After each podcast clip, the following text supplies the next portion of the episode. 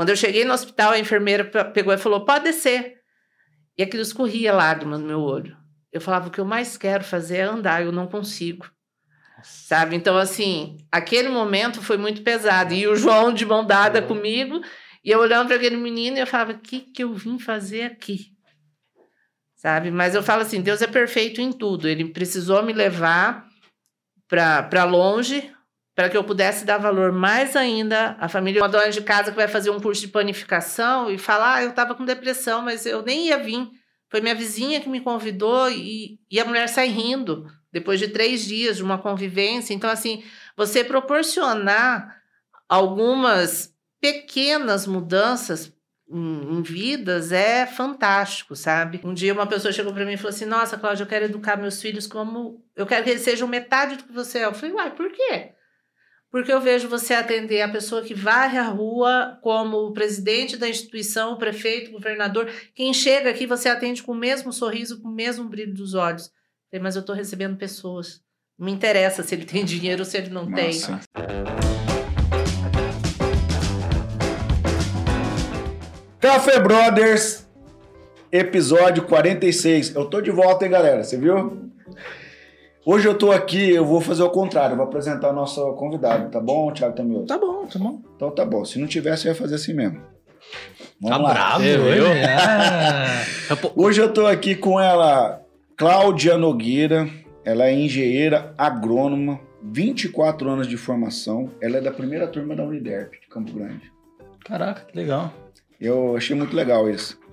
Ela é gerente do Sindicato Rural há 14 anos aqui na cidade de Maracaju ela atua ali nas, no, no, sindicato rural, né, também com na área educacional, com cursos, né? Ela vai falar isso para nós. É, ela é casada há 25 anos com o Maxwell, é a mãe do João Vitor. Seja muito bem-vindo no Café Brothers. Muito obrigada. Boa noite a todos. Boa noite. Boa Seja bem-vindo, Netão. Mais uma vez, 46 já, hein? Você viu? Satisfação. Seja bem-vindo, meu amigão. Tá sempre aqui do meu lado, Thiago Tamioso. Obrigado, motivo dos meus atrasos. Seja bem-vindo, Thiago Torado, nosso diretor ali do Café Brothers. Um abraço pro Álvaro Lanza. Um abraço pro Zé, que não aparece aqui. Enfim, quero agradecer também a Acelero, que nos apoia aqui com a melhor internet de Maracaju, a internet mais rápida que o pensamento. Eita! Merchan a... é bom, Eu hein? não sabia que ia ter esse merchan. A agência... A... Não vou pagar, não. não precisa, nós Desconta não, no aluguel. Nós não estamos pagando aluguel. Boa, então. Eu gostei que ela joga no meu time, você viu, né? Quero agradecer também a, a, agência 454 de marketing digital, é, tem nos apoiado aqui no backstage. Um abraço para a agência. Cláudia, para a gente não perder tempo aqui, porque tem muita informação, muita coisa boa para rolar aqui hoje no café. Como é que você veio parar em Maracaju, cara? Casei. Casei e vim para Maracaju. Eu sou jardinense, nasci em Jardim. Na verdade, nasci em Campo Grande, né? Mas fui criada em Jardim. E, e aos 15 anos conheci esse príncipe encantado que oh, desceu oh, a serra. Oh, o cara desceu a serra. É, o merchan, o Desceu a serra e catou uma florzinha lá no jardim, né? Que legal. E, e aí eu vim para cá por conta do, do casamento, né? Fiz a faculdade em, em Campo Grande e aí as coisas foram acontecendo, aí casei, tive filho e caí no Maracaju. E aí, fazendo agronomia, não podia ter outro lugar para vir, né? Maracaju já era destaque há 25 anos atrás. Nossa, 25 anos. Apertar que ano que foi isso, né? 25 anos atrás. Eu não consigo fazer e... essa conta, não. Tem um tempinho. Fiz meu estágio na Fundação MS, né? Então, assim, fiz grandes amigos, assim, logo que eu cheguei, né? Recém-formada. E um desafio, né? Mulher, 21 anos, casada e com um filho. Uhum. Né? E aí eu comecei a construir minha história em Maracaju. Entrei, na época, meu primeiro emprego foi na Fertiflora, numa revenda de defensivos. Eu era responsável técnica pela parte de defensivos químicos, né? E aí, inevitavelmente, você acaba caindo nas vendas, né? E aí, na época, eu falei, puxa, mas é isso que eu quero para mim? Eu quero ficar no comercial. E eu sempre tive uma afinidade muito grande com legislação. E aí, eu fui me especializar na área ambiental. Fiz a minha especialização na área de licenciamento. E aí, eu voltei para minha terra natal, voltei para Jardim. e trabalhei por lá por cinco anos na área de licenciamento ambiental. Demos uma pernada no Mato Grosso, ficamos seis anos no em Tangará da Serra. Foi um período de grande conhecimento. Muito bonito lá. Muito bonito, outra realidade. Até foi uma uma curiosidade que aconteceu logo que eu cheguei, logo na primeira semana tinha uma vistoria para fazer numa área de medição de irrigação e era questão de 40 quilômetros de Tangará, era a direção de Sapezal. Aí me passaram o roteiro, falei, ah, bacana, saio amanhã cedo, faço o levantamento e volto. Aí o Décio falou, não, Cláudio, não é assim que funciona aqui não. Ah, esse cara tá de gozação porque eu sou mulher, né? Não, você vai preparar, amanhã você vai, faz o levantamento no outro dia e retorna no outro. Mas Décio, 40 quilômetros, vou, faço o suficiente um dia. Não, você não está no MS. Aí eu fui conhecer o Mato Grosso.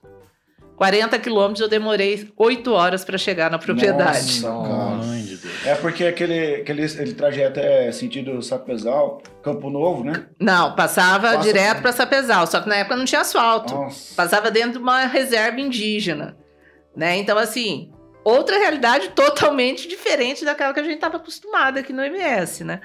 E aí foram os desafios, né? Aí esse cara tá de gozação porque eu sou mulher. Aí eu vi que lá realmente o buraco era mais embaixo né?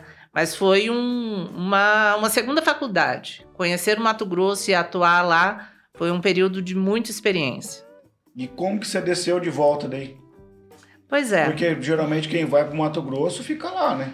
A ideia não era voltar, né? E aí nesse meio tempo eu tive um acidente de trabalho onde eu lesionei a coluna. Putz. Na época eu estava com 27 anos e Mesmo. aí cheguei no atendimento no pronto-socorro e o médico falou: seu caso é cirúrgico. Eu falei: o que, que vai ser cirúrgico? Sem sentir as pernas. Meu Deus. E aí eu falei: tá, e agora? Aí foi um procedimento lá por dois dias, voltei a andar tal. E aí eu falei: cara, longe da família, né? Meus pais moravam já em Campo Grande. Aí casada, com um filho, eu falei, e agora? O que nós vamos fazer aqui? Eu dessa situação. Aí eu falei, não, não adianta. Ganhar dinheiro a gente ganha em qualquer lugar. E eu sempre fui daquela opinião. Que aí, vai. Não fica com, a, com aquele pensamento, ah, se eu tivesse ido. Não, vai.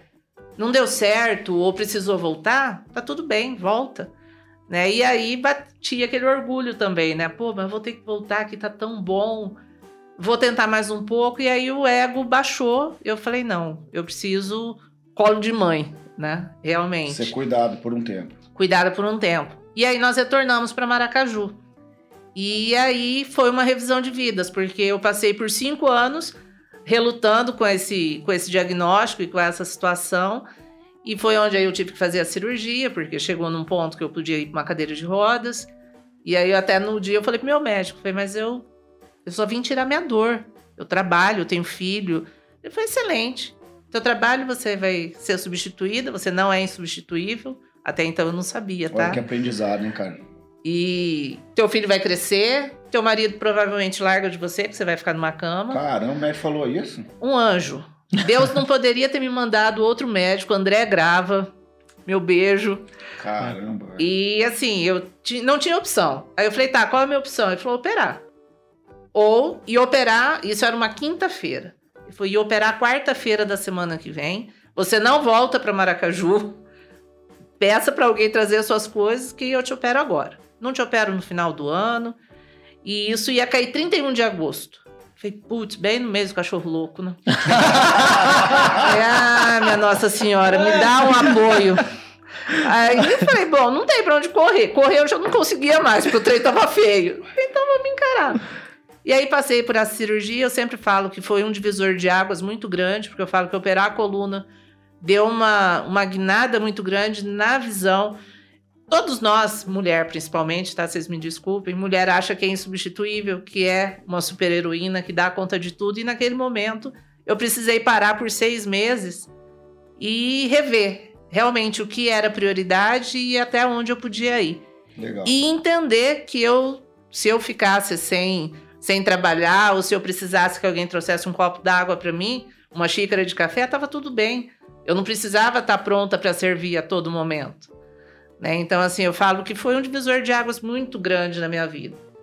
E hoje, só pegando esse gancho, a gente trocava uma ideia ontem no, na casa do Torada. Eu queria que você falasse para através dessa experiência, quais são as três prioridades hoje da Cláudia? Minha família sempre foi prioridade, sempre foi e sempre vai ser. Eu sou uma pessoa de muita fé. Eu acho que a fé fortalece e te deixa melhor para o próximo. Na minha linguagem de amor, eu sei que é o ato de servir. Eu amo servir, eu amo atender, eu amo pessoas. E o meu trabalho continua sendo muito importante, porque através dele eu me realizo. Com certeza. Né? E sem dúvida, o meu trabalho hoje volta para pessoas, para desenvolvimento de pessoas, para gerar oportunidade. E isso me faz, sabe, acordar todo dia com aquele brilho no olho. E não tem segunda, não tem sábado, não tem domingo. E vamos lá e vamos fazer acontecer. Legal. A que ano que foi esse, esse, esse, essa cirurgia? A minha cirurgia tá com nove anos. Nove recente. anos atrás. Recente. É, então, recente, né? recente, porque você eu relutei já, muito. Você já pegou uma época boa da, da, cirurgia de coluna, no caso, né? Sim, sim, não, tô zerada. E tipo assim, ah, podia ficar com a perna amortecida, perder movimento de perna, nada. Eu levantei com 24 horas e falei, gente, para onde que vão esses parafusos? Eu falava pro, pro fisioterapeuta, não mexe comigo, me deixa quieta. Não, vamos ser otimista. Eu falava, cara, você não conhece gente mais otimista que eu, mas me deixa quieta, por favor. E minha mãe estava no dia, né, sentada no pé da cama, só caía lágrima. E depois eu falava, mãe, por que, que a senhora chorava, né? Ela falou, minha filha, quando você era pequena, eu tinha certeza que você ia andar. Podia demorar, você podia cair, você ia levantar. Ali era uma dúvida, né? Era um risco. E assim, em momento algum, apesar de ser 31 de agosto, né, eu entreguei nas mãos de Deus, falei, Nossa Senhora, vai adiante, vai abrindo caminho, direciona esse médico.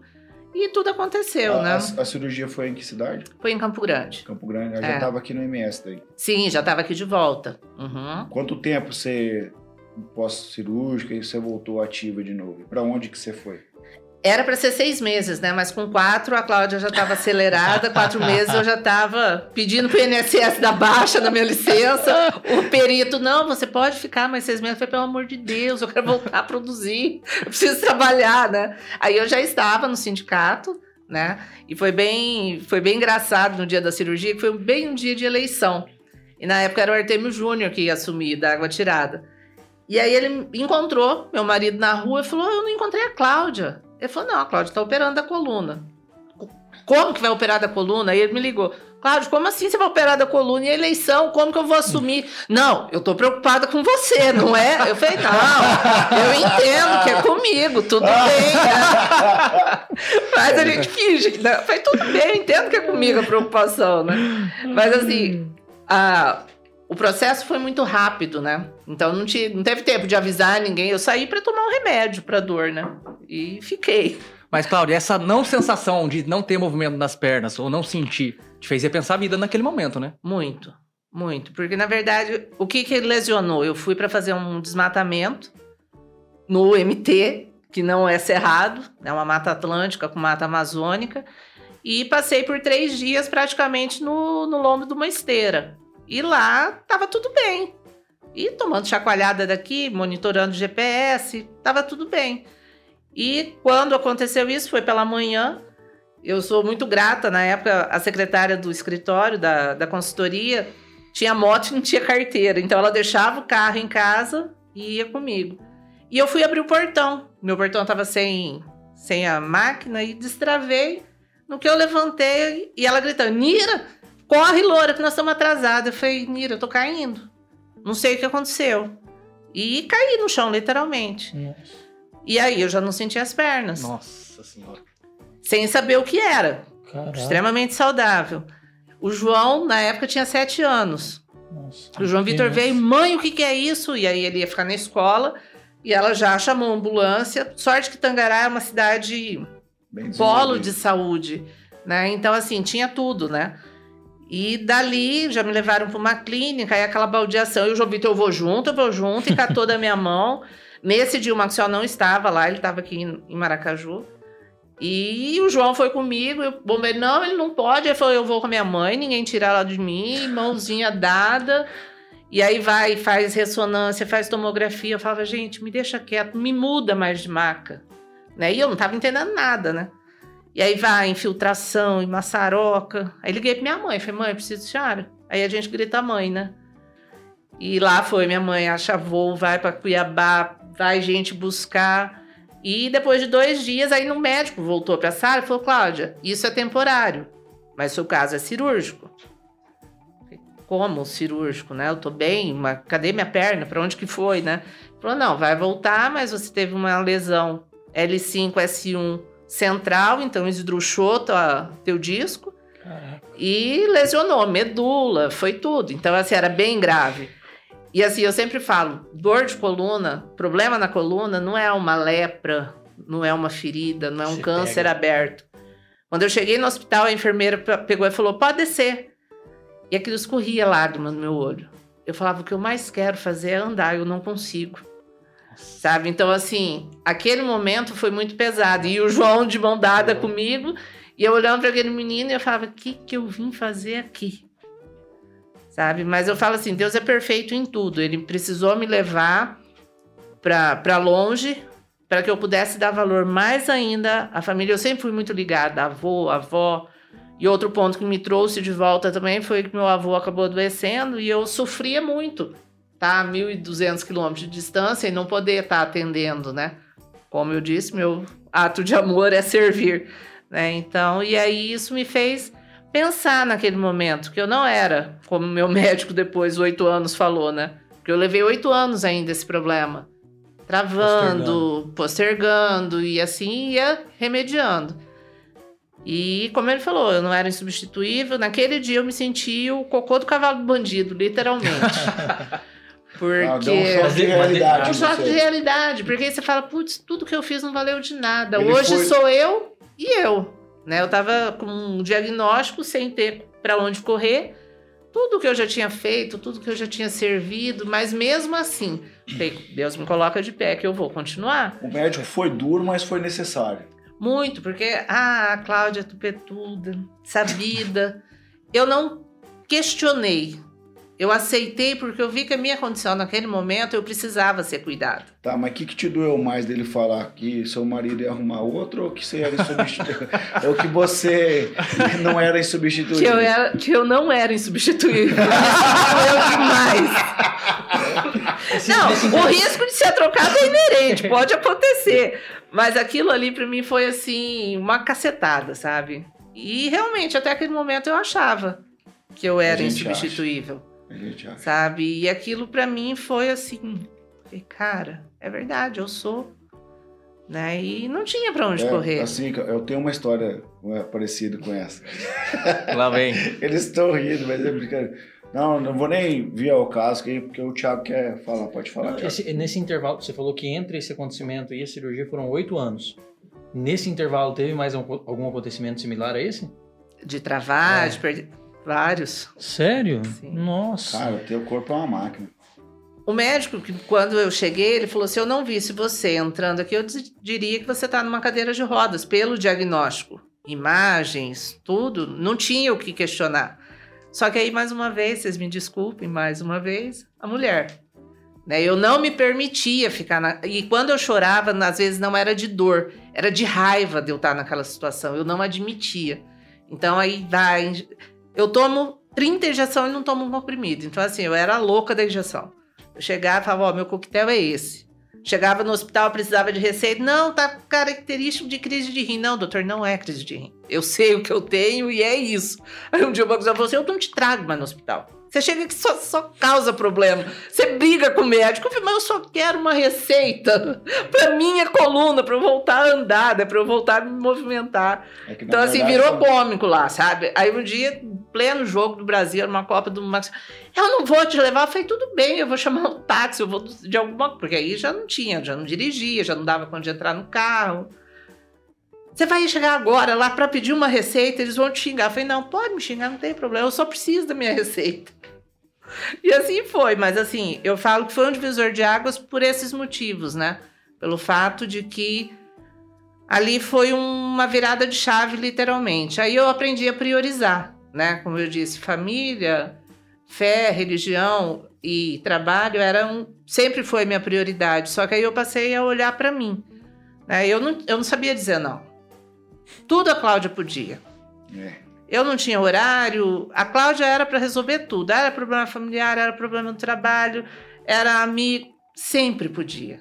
Aí a partir dali eu falei: não, eu preciso priorizar. Aprender a dizer não. Eu preciso aprender a dizer não. E é libertador aprender a dizer não. Oh, legal. A primeira vez que eu falei, eu falei: cara, mas o que, que vai acontecer? Não acontece nada. Ninguém morre com o não que você, Você dá. aprendeu a falar não depois dos 30 ou antes dos 30? Depois dos 30. Eu também. É, então eu, eu vejo que eu ainda tenho chance. Você tem chance? Tá. Tenho chance. Pô, isso aí é, acaba com a gente, Cláudio. Eu queria que você falasse um pouquinho mais disso, porque como você disse que você tem isso dentro de você de servir as- as pessoas, eu, eu também tenho essa característica, mas chega num limite que se você não aprende a falar não, é cada não que você não diz, é algum, alguma coisa de você e da sua família está abrindo mão. Sim. E isso me matava por dentro. Eu não tinha essa visão, nunca foi problema para mim. Para mim sempre foi muito prazeroso e ainda é. Só que eu percebi que muitas vezes eu deixei de ser mãe pelo profissional. Tanto que tem há três anos atrás, no, no Congresso das Mulheres do Agro em São Paulo, estava sendo discutido isso: profissão versus maternidade. Eu, por várias vezes, eu perdi a apresentação na escola porque eu estava fazendo vistoria. Uma vez meu filho falou: Mãe, o João devia estar com uns sete anos. Mãe, se me der febre, se eu ficar doente. E eu sempre tive uma tata, na época era mais fácil, né, ter alguém junto. Então sempre tinha uma tata que morava com a gente. Que eu falo que pai olha, mas não cuida. Tá sempre de olho, ah, tá comendo, tá, mas não, não cuida. E aí eu liguei, liguei para minha mãe, minha mãe, minha mentora. Falei, mãe, o João tá diferente. Hoje ele perguntou se ele ficar doente. Será que eu cancelo? Ela falou, minha filha, se você cancelar hoje e não for, ele vai descobrir seu calcanhar de Aquiles. Então você pega, entrega e vai fazer o que você tem que fazer. Conselho de fui, mãe. fui, voltei, né? E eu era muito nova, né? Na época eu tava com 27 anos, então assim, a maternidade fez esse amadurecimento também ser bem, bem rápido, né? Eu com 21 anos eu tava com um bebê embaixo do, do braço, né? Eu sempre falo que eu saí com a aliança no dedo, o diploma embaixo do braço e o João no outro Um combo. né? Era um combo, combo dos 21. e, e ali foi bem isso. Em algum momento, é, a maternidade não que ficou em segundo plano, porque eu precisava servir, eu precisava produzir. E aí, nesse congresso, falava exatamente isso, a questão da maternidade versus profissionalismo, que hoje as mulheres deixam para casar, para ter filho, com- né, pensam muito mais, vão ganhar independência. O meu não foi muito colocou na barriga que tinha que casar, então aí casou, né? Então foi bem rápido o processo. Só que isso tem um peso, Tem um preço. né? Tem um preço, né? E aí eu mandei, tirei um print e mandei. Falei, olha, João, o que está sendo discutido aqui? Aí ele, eu falei, peço perdão se em algum momento eu falei como mãe. E aí ele, eu emociono, eu sou meio chorona. Que Se eu legal, chorar, não não liga não. Não, aqui você tá na casa do chorão, fica sossegado. E aí ele me respondeu: Não, mãe, a senhora não errou em nada. Eu sigo seus passos, tenho muito orgulho. E aí eu no meio lá de quase 3 mil mulheres bicas de choro, né? Aí me olhava, o que, que foi? O que, que aconteceu? Eu falei, não, depois eu falo, tipo, não é nada, né? Então, assim, aí eu vi que eu tinha feito o trabalho não seu perfeito. melhor, melhor. Eu fiz o meu melhor, né? E ele entendia. Então eu sempre falo assim, às vezes tem colegas que falam, ah, meu marido quer que eu pare de trabalhar para atender. Eu falei, faça. Se para você isso é legal, se tá tudo bem para você, vai. E quando eu voltei de Tangará, eu fiquei um ano sem trabalhar. Por conta das, né, da, da dor e, e aquilo me incomodava demais. Aí eu falei, eu não nasci para ser dona de casa. Nada contra as donas de casa, mas não era para mim. E aquilo me causava uma ânsia e eu falava, eu preciso, eu preciso. E aí, mais uma vez, a sabedoria materna, eu mãe chegou minha filha, talvez esse momento é para você curtir sua família. Esse momento é para você ser esposa, esse momento é para você ser mãe full time e recarregar as baterias, exatamente isso. E aí foi onde eu acabei entrando no sindicato para fazer uma coisa que era totalmente diferente daquilo que eu fazia. Na verdade, quando eu entrei, o presidente até falou: Cláudio, isso aqui não é para você. você precisa voar muito mais alto, isso aqui é pequeno. Eu falei, eu preciso fazer alguma coisa. Não me interessa o que, que eu vou fazer. E ali eu fui galgando, né? Fui desenvolvendo trabalho. E assim, hoje o, o, o desenvolvimento, o, o, que virou o sindicato, e eu, isso eu falo com bastante orgulho, porque o nosso é referência no Estado. Eu tenho muito desse crescimento e dessa credibilidade que eles deram, né? Para que eu pudesse mostrar o meu trabalho ali dentro e desenvolver tudo aquilo que eu já vinha trazendo, né? De, de, bagagem, de né? conhecimento, né? de bagagem. E ali, né, também fui crescendo como gestora. E aí as coisas vão acontecendo, né? De uma forma bem, bem dinâmica, bem natural. Foi fluindo. Exatamente. Qual foi o primeiro trabalho de relevância que se você falou, puxa, eu tô aqui no sindicato, eu acho que vou fazer isso e isso vai ser relevante? Bom, ali a gente faz tanta coisa, é aquilo que eu falei, a comunicação é muito importante, eu acho que é exatamente por causa disso. Na hora que você começa, você fala assim, ah, mas ah, eles não fazem muita coisa. Mas na hora que você consegue trazer uma pessoa, tirar ela. Eu já ouvi de pessoas fazendo treinamento, ah, eu não era, eu era um Zé Ninguém. Eu não tinha oportunidade de trabalho, ou uma dona de casa que vai fazer um curso de panificação e falar, ah, eu estava com depressão, mas eu nem ia vir foi minha vizinha que me convidou e, e a mulher sai rindo depois de três dias de uma convivência. Então, assim, você proporcionar algumas pequenas mudanças em, em, vidas é fantástico, sabe? Eu vejo assim, o trabalho educacional. A minha mãe é professora de formação e eu sempre falei para ela: falei, mãe, é sofressora. Falei, ser professora é um sofrimento. Você pega, coloca. Às vezes a mãe quer matar o filho em casa, é um ou são dois, são três, numa sala de aula você tem 40. Aí pega um tamioso, assim, assim Não, mas o tamioso era estudioso, que ele falou. Era comportado. É, ele era da Só frente. dava trabalho na, na química, física e matemática. Não, só. Aí só tinha português, queria ver educação física. Não, eu dava trabalho pra professora, que eu aprendia muito rápido e ficava incomodando. Ô, Tamil, você sabia que todos os professores que me deu aula, todos eles lembram de mim? É. Isso que é ser referência, hein? Por, por qual motivo agora? Não, não, deixa quieto. Deixa, então, primeiro que o meu nome é Xandó, né? Então eu acho que eles não deram aula para outro Xandó. E segundo, cara, que cara, vou falar pra você, eu era crica, hein, mano. Cara, que legal. Tá, isso, é, como eu disse aqui, a gente só reformula qual foi o primeiro trabalho de grande importância, então foram esses fragmentos, esses depoimentos. Sim. Eu queria que você falasse para nós aqui na, do, do café e para toda a população e para quem vai nos ouvir, é, qual é a grade de, de, de, curso que o Sindicato Rural de, de Maracaju oferece para a população, se isso tem custo, se não tem custo, horários, quais, o que, que é isso? Porque provavelmente eu vou pedir para os meninos fazer um corte do que você vai falar agora, uhum. para a gente disseminar isso nas redes sociais, WhatsApp, tudo, porque é muito importante. Eu vi você falando, eu ouvi, né, na verdade, você falando na rádio. Eu falei, gente, cara, isso aqui é muito valioso demais. Isso aqui não pode ficar só aqui, cara. A gente precisa fazer alguma coisa. Aí falando pro Netão, que cuida da agenda do café, uhum. entramos em contato com você. E a gente, aqui do café, a gente quer disseminar isso o mais rápido possível. Perfeito. Ô, Cláudio, posso fazer uma interrupção? Ah, Antes de entrar nessa pergunta, que eu acho muito importante você tocar, acho que seria interessante você explicar o que o sindicato rural faz, o que ele é, uhum. né, o que ele beneficia. Uma introdução. Isso, porque assim, como você falou que o sindicato rural de Maracaju é referência, né, eu gostaria que você explicasse para nós o porquê disso aí. Certo. Entendeu? Legal. É, na verdade, assim, a, o Sindicato Rural é uma instituição, uma representatividade de classe, né? E assim, a gente fala, ah, mas são só para os sócios. Eu sempre falei, o Sindicato Rural é uma instituição que representa o produtor rural. Independente dele ser pequeno, médio ou grande, independente dele ser associado ou não, nós prestamos um, um serviço que atinge toda a comunidade.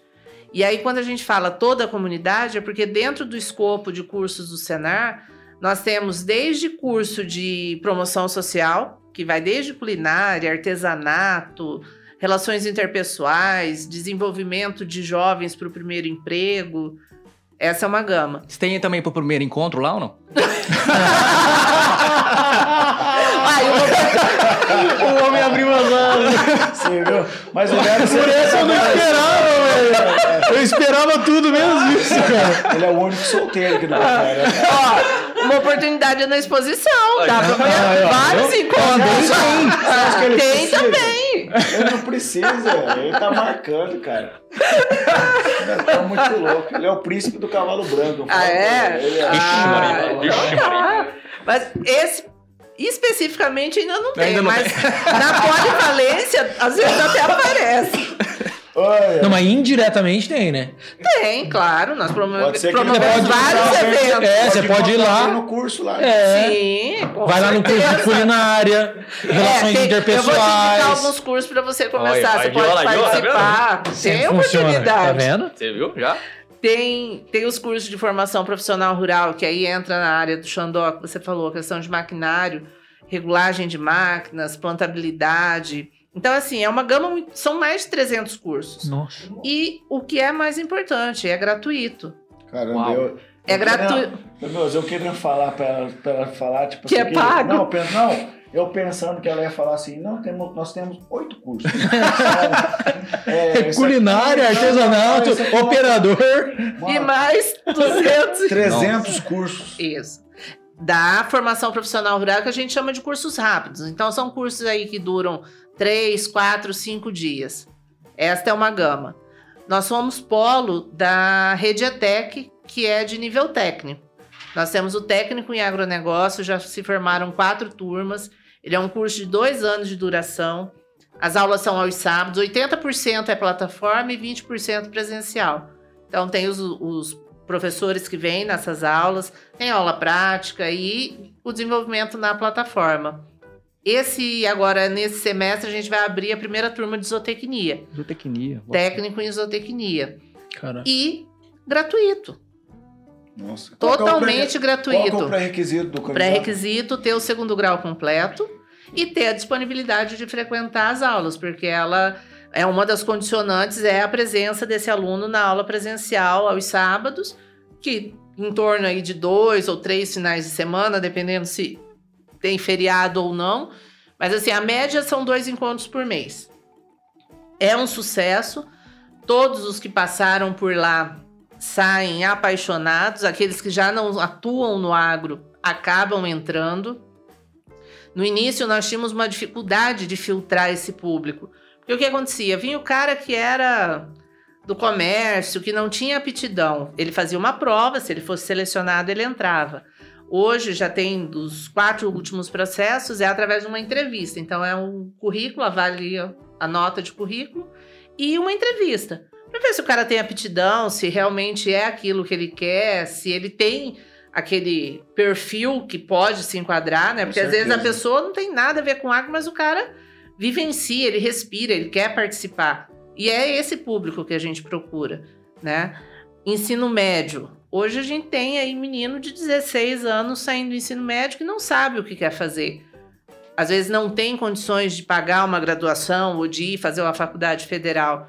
É uma oportunidade que está aqui e hoje eu digo, às vezes até um técnico tem uma colocação tão boa quanto um graduado. Com certeza. Eu, Né? Eu não tenho um- dúvida disso. Até quero fazer uma ressalva aqui para você que está no ensino médio, no- aí no terceiro ano do ensino médio, é, não decidiu ainda vai fazer uma faculdade.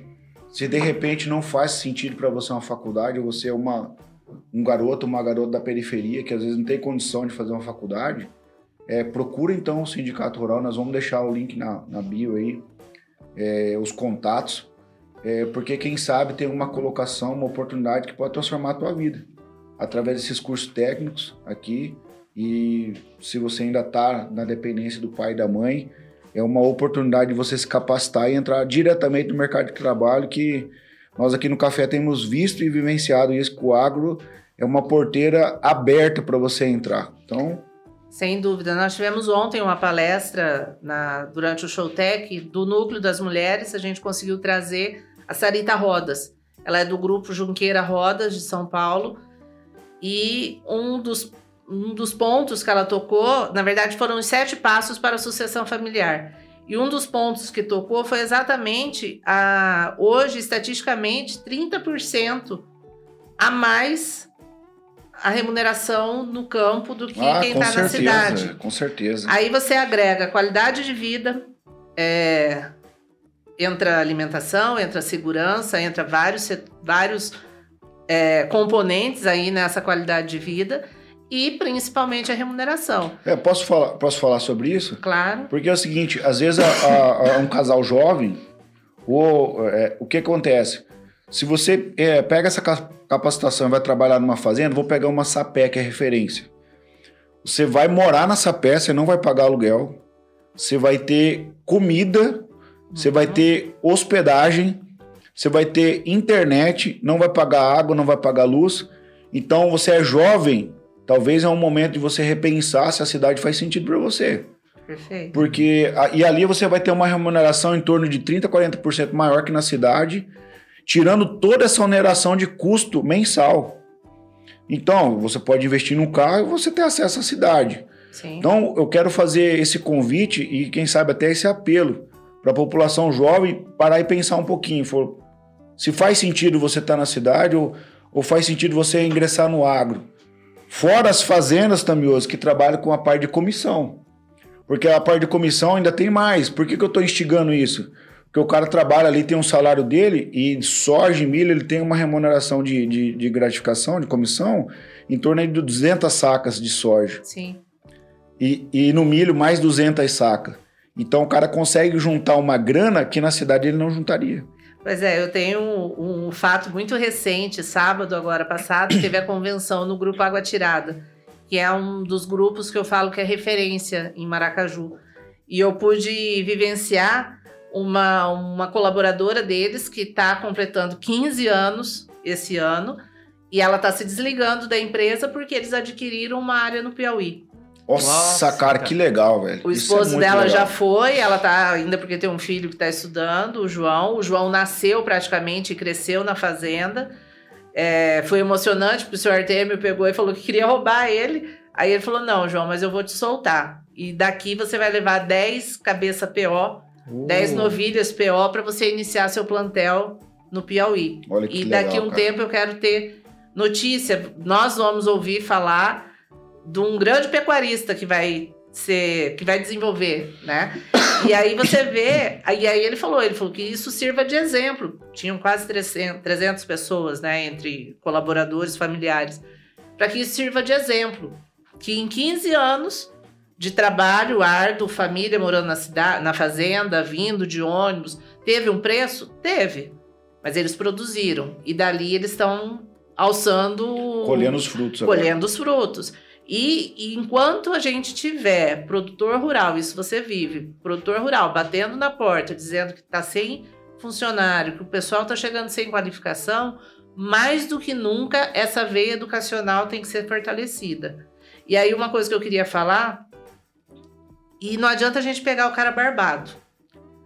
Aqui a gente tá falando para jovens, tem muita gente, mas o pepino a gente torce de cedo.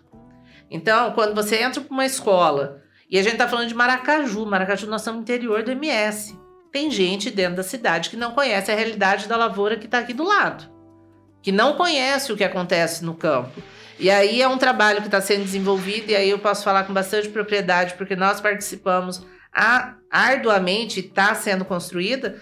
Tem um projeto chamado de Olho no Material Escolar que está sendo feita uma revisão do material escolar daquilo que se fala do agro, porque hoje mesmo saiu uma notícia dizendo que a soja do MS tem sangue de índio. Barbaridade. Nossa, cara. Cara, não é bem assim.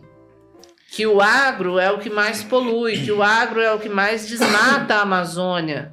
Cara, manda esses franceses ir cuidar do que eles já acabaram, manda os, os americanos cuidar dos Apache que eles acabaram. Então, assim, e isso está nos nossos livros. Então, quando você pega uma, um jovem aí, uma criança de 10, Que- o que ele vê é que o pecuarista desmata, que o pum da vaca é o que está causando a camada, o buraco na camada de ozônio, e todo mundo está sentado literalmente em cima do livro.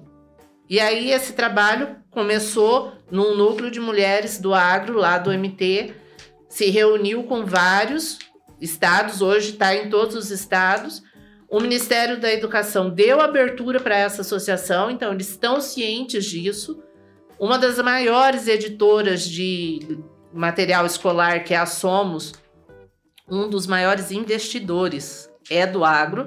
E aí ele falou: como assim? Eu tô pondo meu dinheiro para vocês falarem isso? Não sei também que mundo que ele tava, né? De certo, não tem filho, mas da, da, da idade escolar. E aí está sendo feita uma reformulação, e isso a gente deve muito ao governo atual, ao Bolsonaro, que deu essa abertura e o Ministério da Educação tem essa sensibilidade da necessidade da mudança. Ah, ainda bem que, graças a Deus, está esse governo. Exatamente, porque o que, que vem sendo doutrinado? Que você, você pode morrer burro. É legal ser burro para eles. Com certeza. É massa de manobra. E uma né? grande disseminadora dessa, dessas informações nas redes sociais é a Camila Teles, né? Que inclusive vai estar na exposição. Que legal, cara. Na, é uma das nossas palestrantes. Então, esse trabalho do material escolar, de olho no material escolar, vai trazer uma, uma guinada, sabe? Trazer, não é romantizar. Não, vai trazer a agro, realidade. Trazer a realidade. Isso. Tem Embrapa envolvida nisso. Teve um evento em São Paulo que estava Embrapa, presidente da John Deere, estava o, o ex-ministro Roberto Rodrigues. Então, tem pessoas de peso e que conhecem o agro sem romantizar, passando a verdade. Tem problema? Tem. Qual setor não tem? Verdade. Só que nós não somos culpados por tudo de errado que acontece no mundo. Com certeza. Tipo a Sarita. Ela vem de um grupo que fatura 600 bi de euros. Eu falei, eu não sei nem calcular para que lado que vai tanto zero aí. E a mulher é apaixonada pelo que ela faz. Ela tem uma escola de educação voltada para desenvolvimento de pessoas. Ontem ela te- esteve aqui conosco, foi de madrugada, hoje ela teve- estava em Goiânia levando informação. E que ela falou, enquanto nós não, e é o que eu falo, a comunicação é falha.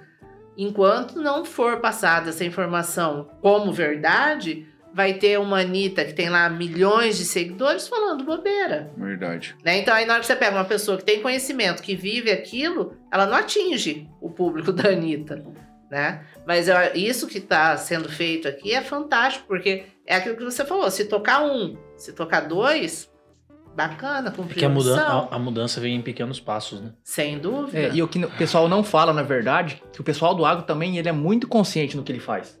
Hoje, o, o- o cara jogou um, um barrilzinho de veneno lá no, no- no rio, meu amigo. Ó.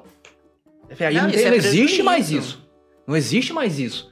Essa questão de deixar solto. Não, hoje a legislação é tão, é tão severa para o agricultor que ele pensa no futuro, ele pensa em, em feito estufa, ele pensa em, em, em Ele vai produzir. ser o maior prejudicado se É, der uma justamente. estiagem, se der algum Com problema. certeza. E é o que eu falo, sempre quando tocam, ah, porque o Ah, produtor é, é o que degrada. Aí eu falo, quem da, da cidade que deixa 20% da casa dele? Ah, não, eu preciso guardar um quarto meu para a União, porque se alguém precisar, tá aqui. O Justamente. produtor tem que tirar 20% do que ele tem, ele não pode tocar, ele não pode produzir, ele não pode desmatar por conta de uma legislação que ele precisa proteger. Ele precisa? Precisa. Ele precisa manter área de preservação permanente, ele precisa manter mata ciliar, precisa por por vários fatores, porque ele precisa da chuva, ele precisa ter o solo né, com, com sanidade ali, mas mais do que isso, por imposição. E quem da sociedade da área urbana é que tem que deixar um quarto, uma sala, porque por lei exige que 20% não seja usado. Ou E um dono. E por que, que o produtor tem que ser taxado e o urbano não? E detalhe, Claudio, é cumprido isso aí. Tudo, É tudo que é pedido é cumprido. cumprido. Sem As- dúvida. As cegas, é cumprido, tudo. Hoje, se você vai numa propriedade rural, se você vai num alojamento, tem que ter distância entre camas, tem que ter ar-condicionado. O refeitório tem que ser distante da área onde ele vai guardar o defensivo agrícola dele. A área onde ele vai lavar a- o pulverizador, o maquinário que ele usar, tem que ter tanque de, de detenção. Então, assim, não é que. No agro eu tenho muito mais certeza. Você sabe o que você produz de lixo na cidade?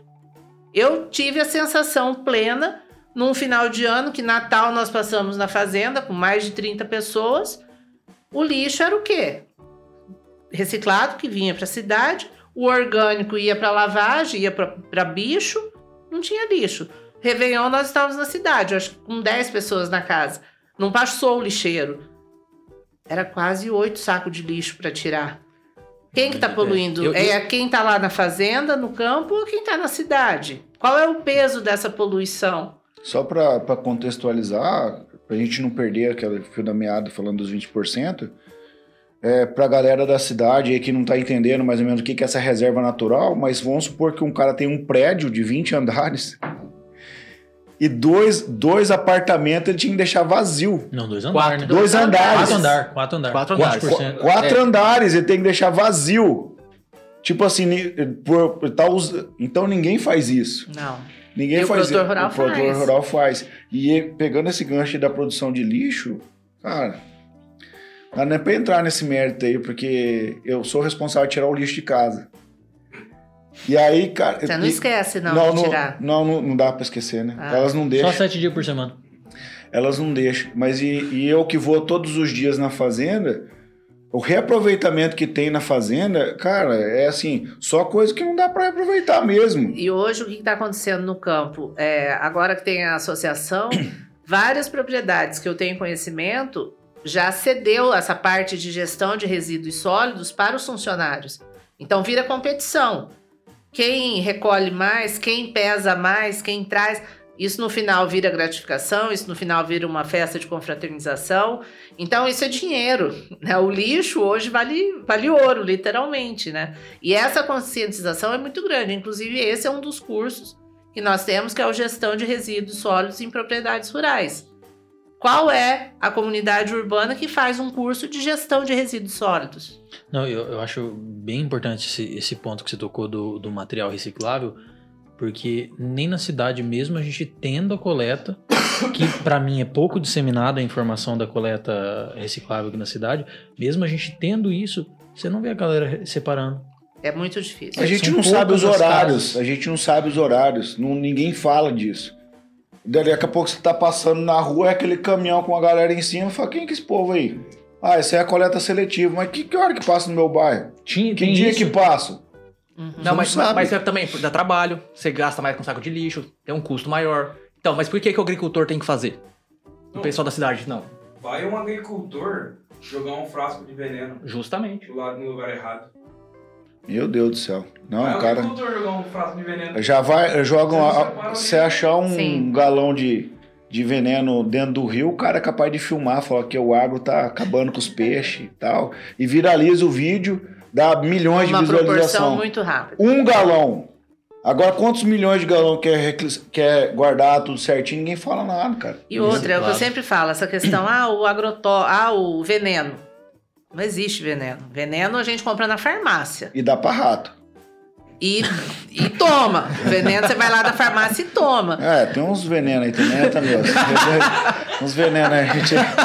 Desgraçamento. É, uns venenos, é, uns venenos. Esse meu tamanho dos meus amigos aqui, manda uns venenos. aí É. pra você. E ninguém faz nada, né? Então. Não, E aí, fazendo a, a comparação defensivo com o antialérgico que você compra na farmácia, que é um, um veneno, nas proporções ele mata, ele polui, né? E hoje o produtor rural defensivo agrícola custa muito caro. É muito dinheiro. Então ele não usa porque ele quer, porque ele quer. Ah, vou jogar agrotóxico. Não. É tudo extremamente conduzido na forma técnica, com, com sustentabilidade e principalmente viabilidade econômica. tudo, tudo extremamente calculado nos mínimos detalhes. pra Não, não jogar total. o, o né? dinheiro fora. Sem dúvida. Hoje já se parte muito para a questão dos biológicos, que é uma realidade muito forte para nós. O nosso produtor está querendo sim, mesmo porque ele está lá na propriedade, ele tem a família dele lá, ele consome tudo que é produzido lá. Então, essa pegada do, do biológico e do orgânico é uma realidade que está sendo conduzida de uma forma diferente.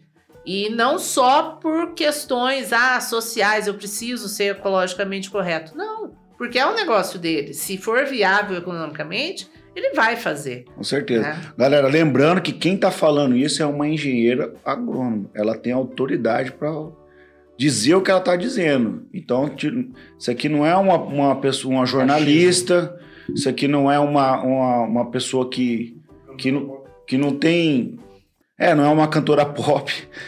Ela é uma pessoa que tem autoridade, estudou, então ela tem autoridade técnica para dizer o que ela tá dizendo. E Então, vivência, né? e vivência, na Mais importante. na labuta. Então, assim, é uma informação real. Acredite, isso não é fake news. Não, sem dúvida alguma. E tanto que é só ele sair, às vezes, uma quadra da casa dele, que ele vai ter esse conhecimento. E essa realidade, hoje, o produtor, com todo esse peso de fake news do que é divulgado, o produtor está tendo a sensibilidade de abrir a porteira e mostrar qual é a realidade dele. Já tem aí mais de quatro anos que a gente está fazendo várias missões, aí foi interrompida aí por conta de pandemia, mas que é o quê? Levar as escolas para dentro das propriedades rurais. sim, sim. Ah, a, minha, a minha filha foi no grupo da Água Tirada. Sim, Água Tirada é uma super parceira, Sapé, Fazenda Fortaleza, tem vários parceiros onde a gente tem, sabe, acesso. Por quê? Porque eles têm essa noção de que levar informação é importante. Com certeza. Para as novas Dentro gerações, né? para novas, Fazenda exatamente. Tamioso vai abrir as porteiras? Vamos, vamos. é, A hora que comprar a fazenda, vai. Tá anotado. Tem processo, tem processo. Vamos profetizar que tudo que tá aqui, Amém. ó, acontece. Amém. Verdade. E assim, eu falo que essa abertura é muito importante. Você conquista o coração do professor, que muitas vezes ele pega um material escolar e ele é obrigado a dizer aquilo se aquilo para ele faz sentido. Se para aquele professor aquilo é realidade, ele vai falar. Uma vez que ele tiver o conhecimento, ele vai questionar. Às vezes ele nem vai apresentar daquela forma. Né? Então, assim, esta informação, quanto mais disseminada for, quanto mais conhecimento tiver, comunidade urbana, é muito melhor.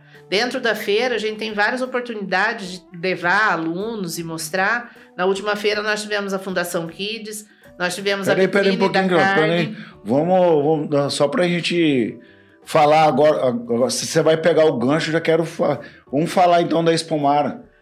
A Espumara, Espumara. e, e pegando um gancho do meu amigo Netão que nós conversamos, a Espumara não é só para o produtor rural, né? Não é só para o pessoal do agro, né? Não. A exposição não é só show.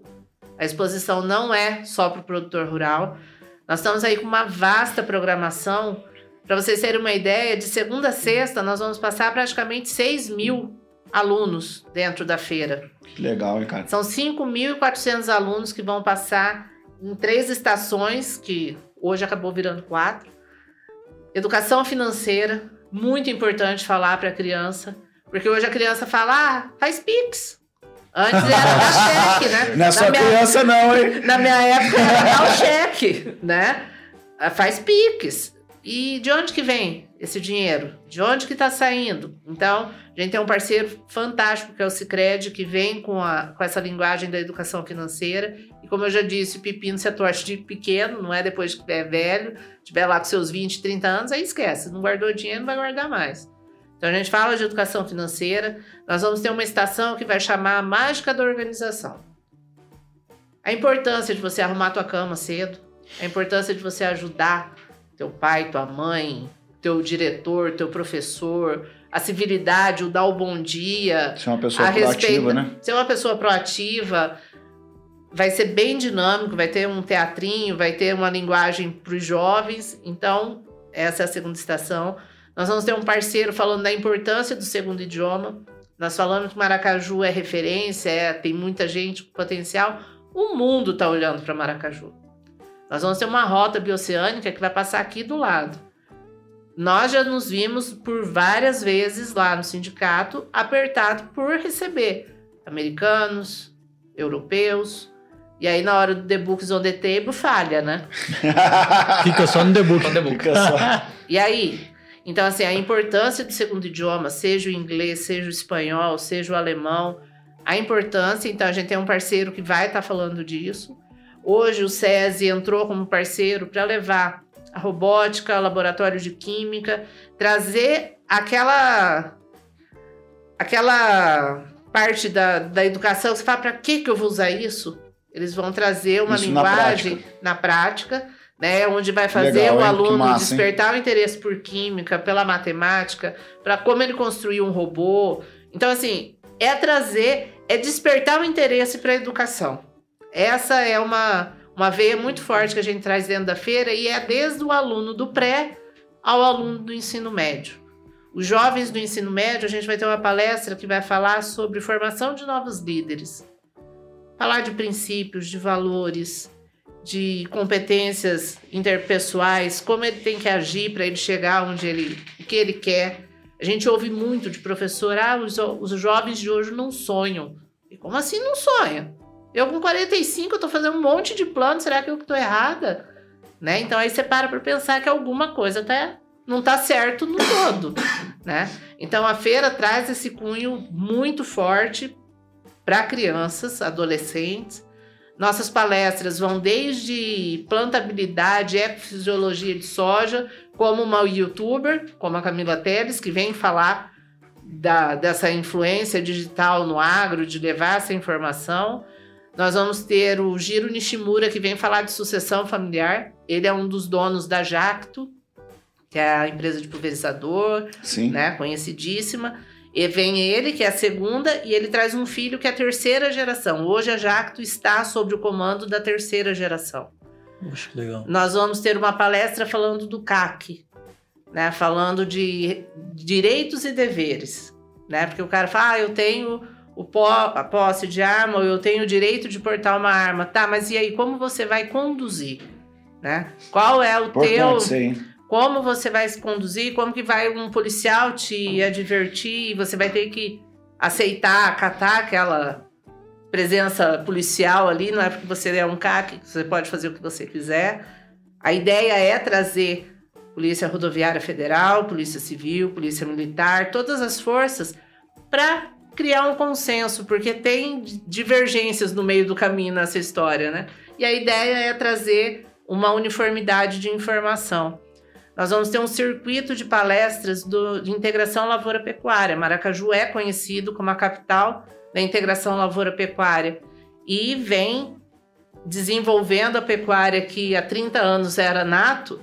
Né? Hoje o pecuarista ou ele migra para a agricultura ou ele acaba sendo meieiro, parceiro, é inevitável, né? E isso profissionalizou muito a pecuária. Tem gente que fala, ah, não tem mais gado em Maracaju. Tem gado e de qualidade. Legal. De muita qualidade. Então, assim, e sem contar os shows. Esse ano a gente vai ter shows gratuitos, né? Teve uma parceria muito forte com a prefeitura, com o governo do estado, via Fundação de Cultura. Fala aí dos shows aí, quem aguentou? Cantar aí. pessoal. Vem Edson Hudson no dia 4. Ó, pessoal que é romântico, hein? É, vai começar com chave de ouro. Dia 5 vai ter um show com os pratas da casa, vão ser mais de oito. São quatro bandas e cinco so... quatro duplas e cinco solos que vão. Seis. É, deu uma misturada ali. Mas são pessoas. É, vai dar bastante pessoal. Vai ter tá- bastante gente vai tá o pessoal da casa. Nós temos gente boa ali para fazer esse show. No dia 9 vem Davi Sasser, que é foi titulado como um show gospel, mas eu falo que é um show para cristão. Eu sou campista, sou da Igreja Católica e nos acampamentos a gente canta muito as músicas dele, então eu falo que é para católico, para Pra comunidade cristã. para comunidade cristã. E pra como quem um quiser estar lá também. Para quem quiser estar lá, vai ser um momento de oração, de louvor, vai ser maravilhoso. Na sexta, aí sim veio o príncipe romântico, Daniel. Bom, Aí veio o Daniel. Você vai, né, também? Eu achei, Eu eu, eu achei que era o Maxwell, mas tudo bem. Não, aí o barraco vai cair. É, tem Ah, é, tu não é pro Netão ir lá, né? Isso. Ô, Neto, vai ter bastante. Não, pri- primeiro vou na oração, porque. eu vou na oração. Vai lá, você garante, reza, entrega e vai que colhe no, no final da feira. No sábado vem o Loubé e domingo Vitor e Matheus. Aí nos domingos os shows vão ser um pouco mais cedo, tipo a tal da revoada, né? Que agora tá na moda, a tardezinha. Então, final de tarde já vai ter música no parque. E a ideia é o quê? É ter uma feira é, popular, de Acessível. conhecimento, acessível. Na verdade, a feira já está há mais de seis anos com portões abertos e a área de show era fechada. né? Então, a pessoa podia transitar no parque e, se quisesse no show, ela pagava. né? E esse ano veio esse diferencial, essa pegada aí depois de uma pandemia, todo mundo muito recluso. Né? O governo do estado fez essa parceria pela primeira vez, a gente conseguiu acessar e a feira vai estar linda, sabe? Eu falo assim que a gente pensou com muito carinho, não no nosso associado, mas a gente pensou em todos. Né? Vai ser uma feira que é aberta à comunidade. Eu sempre falei, as pessoas falam, ah, mas não, não compete com a festa da linguiça. Eu falo, gente, não. A exposição é uma festa da comunidade. É onde a gente passa escolas públicas, escolas particulares, que vem o produtor, que vem o colaborador, que vem o comerciante. Minhas famílias. A cidade movimenta, né? O que eu escutei nesses dois anos de pandemia, de estoque de bota, de casaco, de tudo. Ó, gente, por nós a festa torava 100%, né? Dois finais de semana. Vão ser dois finais de semana, voltou ao formato original exatamente por conta dessa repre- essa represada que deu aí nesses dois anos, né? Então, assim, eu acredito que a feira tá repleta de atrações, vai... Não vamos agradar a todos, nem sempre isso Nem é possível. isso.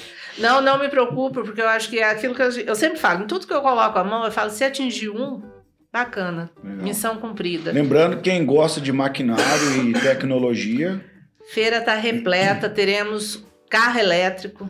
Ah, é coisa do futuro? Ah, não, amigo, chegou. Carro elétrico, energia solar, maquinário, é, pesca, é, barcos, lancha, vai ter para tudo. Vai ter para todos. Hoje a gente tá com o parque quase que com 100% da lotação já de, de expositores. Então, assim, vai ser uma feira que vai agregar muito. Ah, e tem o parque de diversão também, vai vir? Sim, esse é um dos grandes atrativos. Inclusive, essas crianças que passam das escolas municipais, nós temos uma parceria com a Câmara Municipal.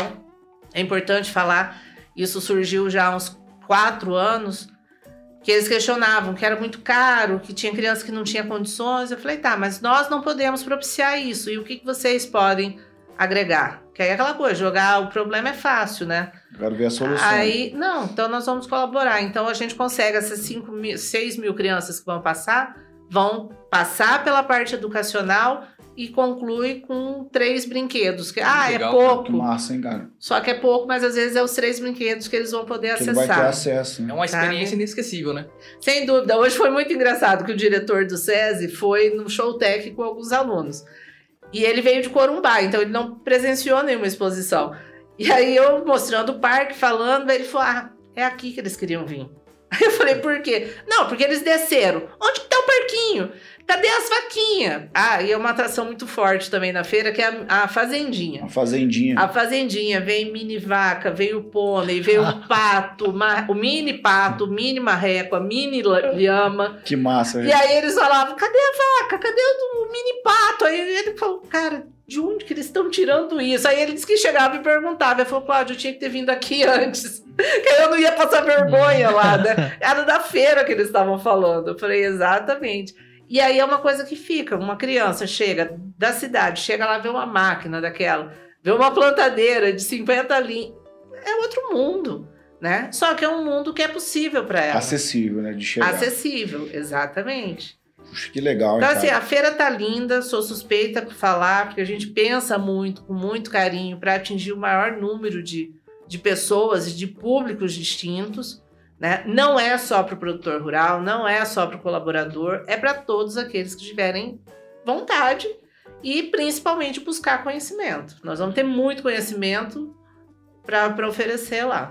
51 primeira feira. 51 vem com um gostinho aí de dois anos, né? Que ficou É. engavetada, Dois anos parado, né? dois anos parado, mas Ó, gurizada, vai, vão- vai devagar, gurizada. Não vai com loucura, não. Porque, né? É, é uma preocupação que nós tínhamos, a questão da segurança, né? Porque portões abertos, né? A pessoa já não vai pagar, então ela vai poder comprar uma roupa bacana, ela vai poder ir adquirir lá os seus alimentos, beber, né? Festar com Comer, vai ter tranquilidade. comida lá também. Vai ter muita comida boa. Vem um pessoal aí com um hambúrguer gourmet. Nossa. Barraca. Não vai ser a barraca do Como? judô, mas o Instituto Pequeno Cidadão vai ter a, a- onde era o nipônico, vem com comida japonesa, vai ter sushi, vai ter o churrasco e assim, diversas. Vai Natal. ter o churros, o crepe, que é famoso. Que é famoso. Uma, cara. uma curiosidade do crepe: há mais de 20 anos ele vem na feira. Então ele está vendo criança. Hoje ele está atendendo filhos de crianças que ele atendeu Verdade. né? E assim, é muito engraçado isso. E aí é aquela cadeira cativa, né? São pessoas que construíram uma história vindo aqui. E falando um pouquinho de história, só soltar um spoiler, nós vamos ter um lançamento de um livro da feira, Que legal, cara. contando a história da agricultura de Maracaju, como Aham. iniciou. Então foram algumas famílias que foram entrevistadas e que contou esse processo que saiu lá da pecuária nos anos 40, com a chegada dos holandeses, os gaúchos, né, os desbravadores, os sul-mato-grossenses, os mato-grossenses, né, que, que Mato absorveram essa, essa tecnologia, essa nova forma de, de se investir. E esse livro tá fantástico. Chegou ontem, a gente estava pensando num plano B, mas está pronto e vai ser muito marcante. Que, como a gente falou, a comunicação é importante. Registrar é muito mais. Legal. E esse, esse livro surgiu de uma reunião do Núcleo das Mulheres, onde tinha uma acadêmica e começou a perguntar. E a gente não tinha onde buscar. Não tinha referência bibliográfica, não tinha em livros isso registrado. E aí surgiu a ideia desse livro. Que legal. É uma realidade, está pronta e vai ser lançada na feira. Que massa, hein? Bom demais. Netão, você quer falar aí do camarote lá? Pessoal que. Ah, sim. Ah, não, toda a questão do, do bar, né? Do, do- que vai ser arrecadado pra, pra Map- Mapec. É. Isso, os camarotes, é, como os shows são gratuitos, sem custo, é, nós perguntamos, né, criamos essa ideia de levar para o prefeito uma filantropia, né? E aí, de pronto, ele acatou.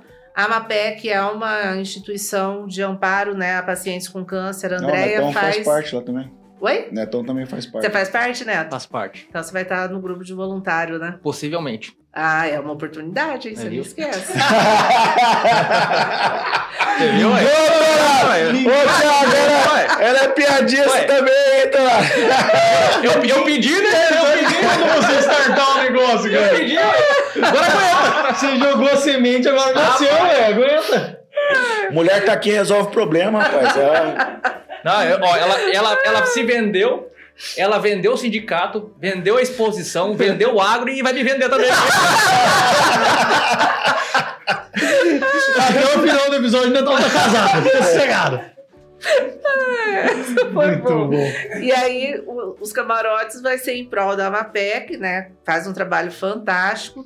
Nós vamos ter um leilão que eu acho que vocês não conhecem, chama Balaio de Gato. Balaio de gato vende literalmente, é um balaio de gato. Vende doce, vende papagaio. Papagaio não, não pode. Galo índio gigante, porco, cachorro. Aí tem a- as, as do agro, que assim, pouco visitam a cozinha. Vai ter. hum, Banho é, de porco. ambrosia, vai ter É. almôndegas da queijadinha, olha, já tem um freguês lá, vai ter Como queijadinha, tá? E aí esse balaio de gato vai ser revertido toda a, a arrecadação, toda a renda vai ser em prol do Hospital do Amor de Barretos, que também é Pô, que uma legal, comunidade hein, que acata e a, né, recebe muitos maracajuenses. Então a feira tem todo esse cunho social também, com essa pegada bem forte agora, com o balaio de gato, com os camarotes, né, que vão ser revertidos para essas duas instituições. Que legal. Muito bom. Que horas, quer? É? 7,28. Cláudio, cara, assim, nossa, eu tô impactado, cara. De, Muita informação. Tá, esse, é, assim, Tem tá muita um show de informação, cara. E legal que tá registrado, né? Então, assim caminha... esperamos, né? Eu espero não. Oh, hoje eu vou largar para ele. Você tem mais alguma pergunta, alguma coisa?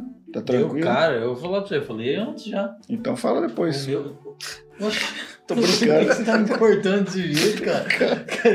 Hoje eles estão Tá, de não, ponta. ele tá, ele tá atacado. Corta aí, Torado. Corta aí. Não, no começo, no começo, eu já cheguei aqui e falei não sei o que, dele olhou e falou, não, não precisa se justificar, não. Já chegou, já me arrebentando, agora é essa. Não, eu já falei antes, cara. Episódio, pra mim, o começo já, já lavou minha alma aqui, já foi muito bom. E esse tanto, achei muito legal é, essa questão do, do apoio que vocês têm a- a- no ensino, vamos colocar assim. Porque eu te falo porque eu tenho a sensação que eu passei por um período de transição no, no ensino médio. Porque até ali, até o primeiro ano do ensino médio, ainda existia muito esse negócio de visitar, de ir a sala inteira para um lugar. Eu, a gente, eu lembro que a gente foi visitar a, a, a Copa Sul ali, que tinha a fábrica de algodão. Uhum, Uhum. É, Não Copa Sul. era. Descoraçadora Hum. de algodão. E- é, aí, tipo assim, isso no primeiro ano. E dali pra frente, morreu isso.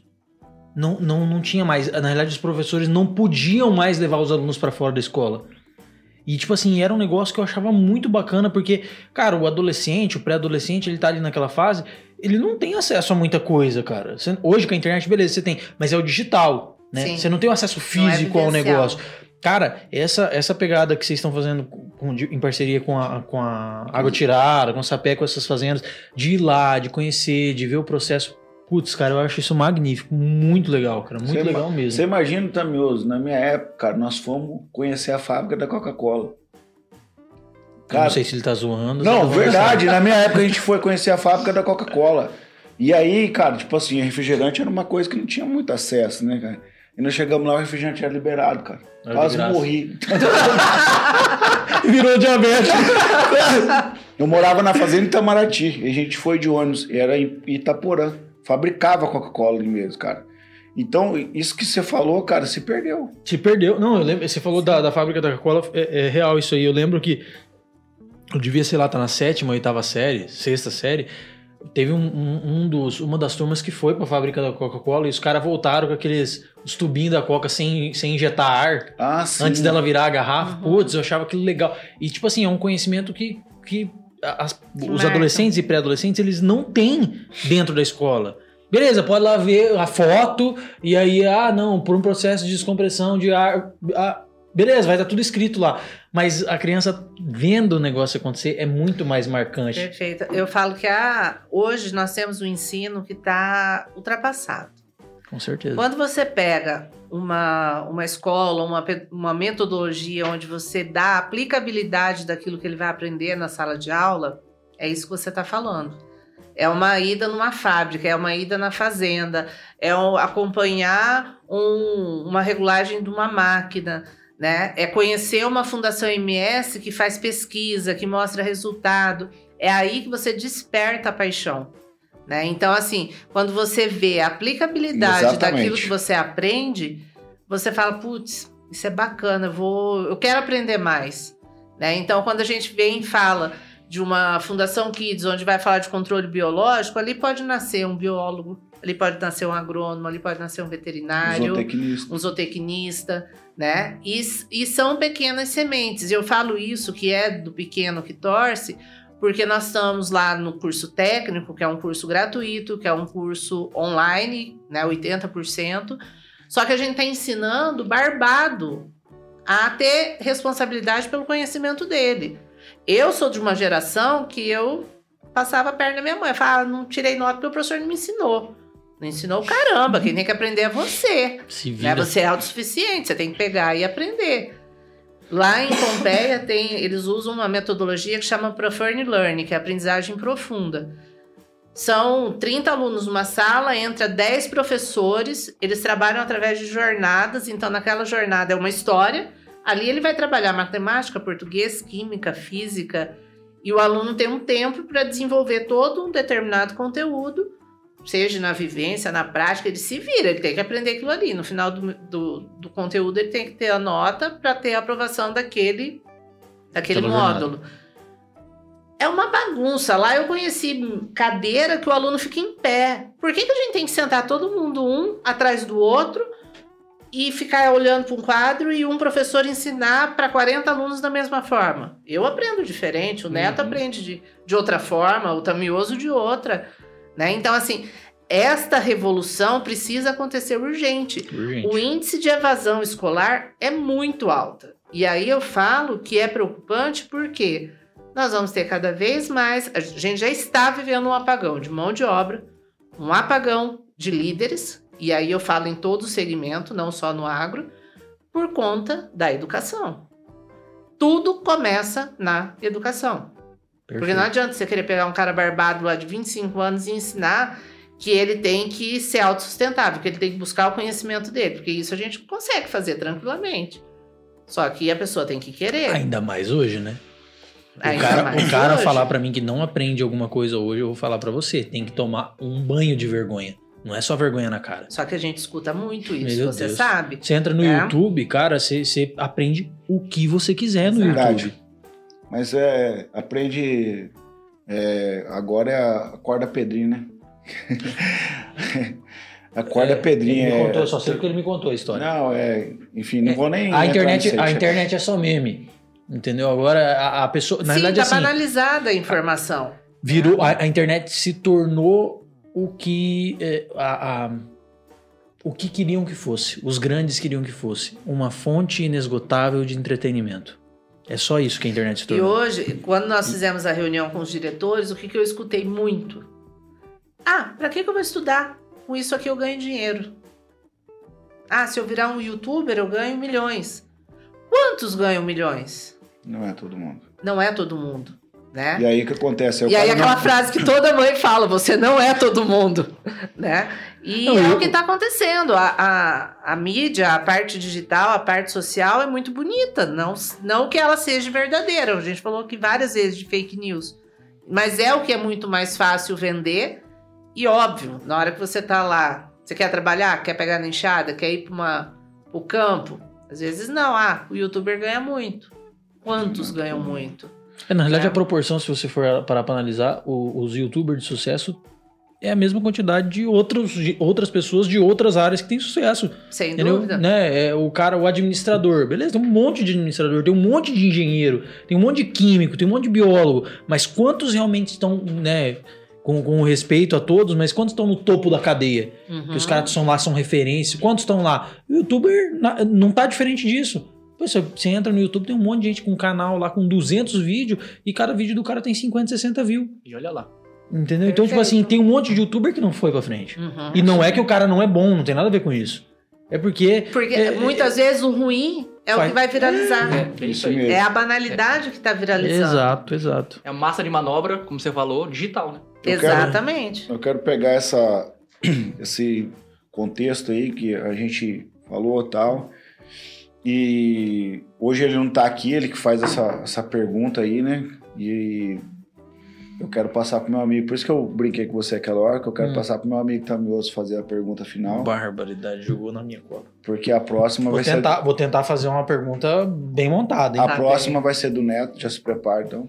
porque- Qual que você quer que eu faça? Eu não, a braba? próxima, a próxima do outro episódio vai ser o Neto. Ah, entendi, entendi. Entendeu? Então você lança a Hum. braba aí, Tamioso. Olha, aqui, na realidade, no café, o foco principal é que nem a gente falou várias vezes, inclusive é um dos teus focos, né?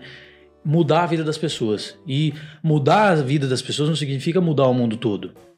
Significa mudar o mundo todo uma pessoa por vez. Uau, Perfeito. que Entendeu? massa isso aí, cara. Ó, agora ganhei, já, já ganhei meu dia já. É, com tudo que você falou, assim, eu vi que, como você falou no começo, que o teu propósito principal de vida é servir, né? Dentro de, de, de ser, da, do, do- da servidão, dos momentos de baixos, dos momentos de altos, porque não vive só de baixo também. Sim. A gente falou de vários momentos ruins aqui, mas é, dentro dos momentos ruins você também teve muita coisa boa acontecendo, né? É, achei magnífico o, o fato da- de você trazer a questão da maternidade, né? Putz, isso aí é, é lindo. Dentro disso tudo, de você vir para Maracaju por acidente, de você ir embora daqui, voltar pro colo da mãe, quem é a Cláudia Nogueira, de fato, na essência? Bom, eu poderia dizer que a Cláudia Nogueira é uma mulher de muita fé. Eu sempre acredito que é possível. Né? Dificilmente eu vou falar, ah, isso não dá. E às vezes isso pesa, porque aí a gente se depara com um mundo onde muitas coisas são difíceis. E eu não consigo ver dificuldade. Eu sempre falo, a vida é tão fácil. Você tendo saúde, você consegue fazer o que você quiser. Né? Você tendo. A saúde é primordial para tudo. E, e essa questão do, do servir me deixa muito mais humana e muito mais voltada para auxiliar mesmo, sabe? Eu sou muito mãezona de pegar, catar e querer, querer fazer dar certo. E, e eu acho que isso para mim, essa é a Cláudia. Eu sou uma pessoa que muitas vezes abdico do meu para poder ajudar. Não que eu sou assistencialista, eu, gosto de ensinar, eu gosto de trazer. Às vezes eu sento com uma pessoa, eu mostro mil leques. E às vezes um daquele vai mudar a vida dela. Eu tive uma experiência fantástica esses dias. A pessoa passando um problema difícil, eu falei, faz isso, faz aquilo. Isso dá para eu fazer. Aí ontem ela me ligou, falou, Cláudia, eu tô entregando um monte de coisa, eu tenho que te agradecer. Eu falei, me manda um docinho só. Então, assim, é, não, não me, eu sou muito desprendida e eu gosto de ajudar. E eu falo assim, o, e se atingir um, e às vezes esse muito obrigada não vem, tá tudo certo, eu também não preciso desse reconhecimento. Né? E eu falo assim, é onde você trabalha com várias pessoas, você consegue desenvolver essas pessoas para que elas sejam melhores para as famílias dela, para a comunidade onde ela está, para que ela possa fazer o bem também sem olhar a quem, porque hoje a gente vive numa sociedade que vale muito o que a pessoa tem, não o que ela é. Eu venho de uma criação que muito mais vale o ser do que o ter, né? E eu vejo isso muito banalizado na nossa sociedade, né? E eu sempre falo, não me interessa o que tem, me interessa o que é. Vida, que legal. Sabe? Então, assim, essa é a Cláudia. Eu não vejo rótulo, eu não vejo posição. Dinheiro pouco me importa. Hoje você tem, amanhã você não tem pata vinda nenhuma. Dinheiro é uma consequência. Mas caráter, valores e princípios, eu acho que são coisas que são inegociáveis e a gente precisa ter. E quando você tem isso, você atrai pessoas que, que têm isso também. Né? E aí, quando a gente fala aqui de uma rede social onde você vê vários amigos, várias festas, eu tenho meus amigos, são poucos. Mas eu sei que quando eu precisar, eles vão carregar minha maca. Eu não quero ter amigo para tomar cerveja, amigo para ir festar. Não quero. Eu quero ter amigo para aquele momento que eu precisar que carregue minha maca, que eu possa contar com eles. E, infelizmente, hoje, nos dias de hoje, a gente pode dizer que isso é raro, né? Quem tem um amigo tem um tesouro, né? Verdade. Então, essa é a Cláudia. Eu sou uma pessoa muito sincera, muito otimista. Dificilmente eu vou ver dificuldade em alguma coisa. Isso pesa, mas essa é a Cláudia. Legal, né? Então, considerações finais aí do, Eu vou tentar ser bem breve. do Osmar Neto. Uma coisa que eu já vou resumir aqui. Você é o propósito vivo do café. Se fosse pra resumir, seria isso, no meu ponto de vista. Cara, você Né? tirou as palavras da minha boca. Você, porque assim, Aí você vai fazer eu chorar. não, no, no no começo falou sobre comunicação. A pessoa que ela for escutar isso aqui e não der ouvidos que você está falando, esquece. Olha o que essa mulher falou cara, desde o começo. É. Então, assim, é muito aprendizado, muita emoção, é uma história de vida, uma vivência, assim, cara, supimpa, né? Supimpa. Não tem palavra. E, e assim, e, e assim a, gente tem, a gente tem uma dificuldade porque a gente acaba. é, a gente acaba, na verdade, nesse momento aqui, a gente acaba se aproximando muito da pessoa. Sabe? Certeza. A pessoa parece que era. Eu não conhecia a Cláudia. Só de nome. Mas ela senta aqui um metro de distância, cara, ela abre a vida dela pra gente, né? Ela abre a vida dela, se mostra vulnerável e ao mesmo tempo ela inspira.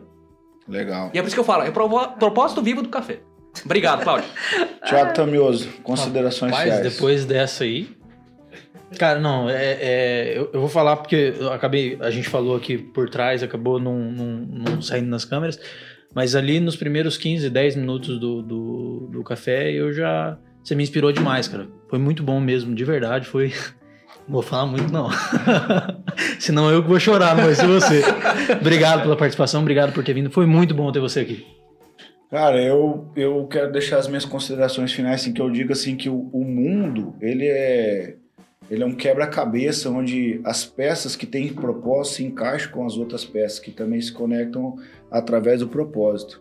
E se você está num caminho, numa direção boa, você também vai encontrar pessoas que estão nesse caminho boa. Hoje eu encontrei com uma pessoa muito boa. Uma pessoa que tem um coração para servir ao próximo. E a minha orientação diz assim, a minha orientação a minha fé diz assim que ame a Deus sobre todas as coisas e o teu próximo como a ti mesmo. Então, o que você faz, eu acredito que você não apenas toca a vida das pessoas, você transforma a vida das pessoas. Você ajuda as, as pessoas que não têm uma direção a encontrar uma direção e mais, tirar uma renda daquilo. E essa renda faz as pessoas realizar os seus sonhos, os seus propósitos. Então, isso para mim assim é fantástico. Fantástico que você faz.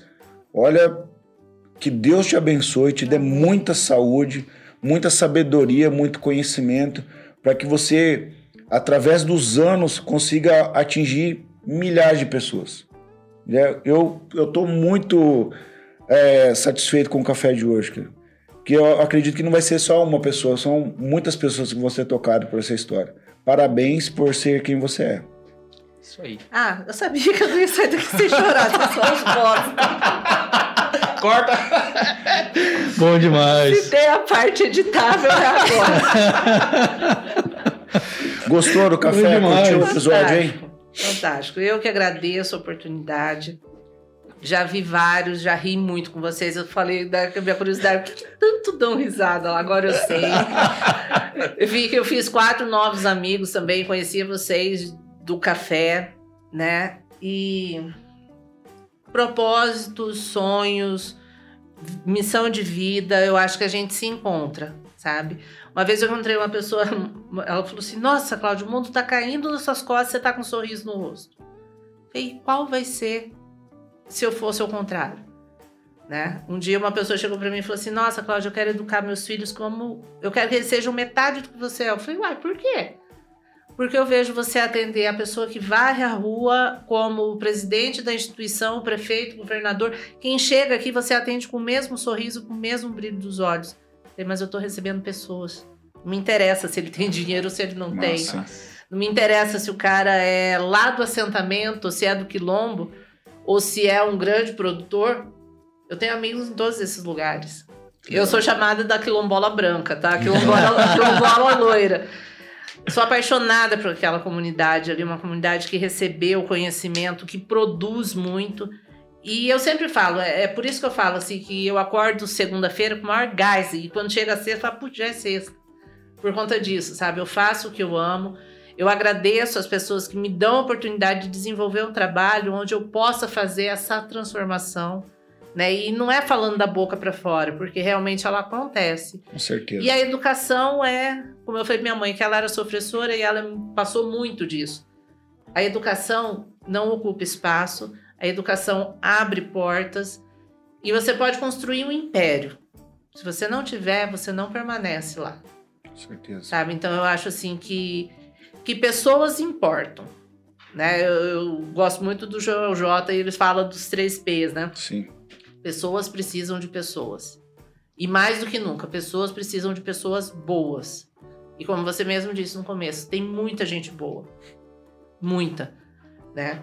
E a gente tem que multiplicar isso. Que E eu legal. só tenho gratidão, muito prazer em estar aqui. Posso dizer que eu fiz novos amigos Com nessa certeza. Com tarde, certeza. né, nessa noite. E, e que eu sempre falo, eu tô sempre disposta. Aprendi a dizer não, tá? Não vale abusar. Agora eu sei dizer não, mas Quem- eu tô disposta. Quem quer encontrar a Cláudia nas redes sociais, como é que faz? Ah, Instagram, Cláudia Nogueira, 76, e o Facebook, Cláudia Nogueira. Legal. Quem quer encontrar o Sindicato Rural, como é que O faz? Sindicato Rural fica dentro do Parque de Exposições. Ele não é voltado, como a gente falou aqui, não é voltado só para o produtor rural. Para aquele que tiver um conhecimento, informação, acessibilidade, a gente tem os caminhos que a gente pode indicar. Às vezes não é não é aquilo que a pessoa quer no momento, mas é o que ela precisa Assim. né? Então, assim, pode saber que vai chegar lá, vai escutar conselho, vai escutar direcionamento, Puxão de orelha. vai tomar puxão de orelha. A tia Cláudia é brava. Ontem no show tech foi muito engraçado. Várias meninas, tia, tia, eu quero convite da Camila Teles. Eu falei, pode ir lá pegar. Eu falei, vamos divulgar. Use essas porcarias que vocês usam pra bobeira. Vamos divulgar a informação. Aí até a menina que tá lá falou, nossa, um monte de menina, o que, que elas estão querendo? Eu falei, elas estão querendo conhecimento. E é isso que a gente precisa. Com certeza. Ah. Bom demais. O que, que a nossa convidada merece? De sempre, né? Salve de palmas.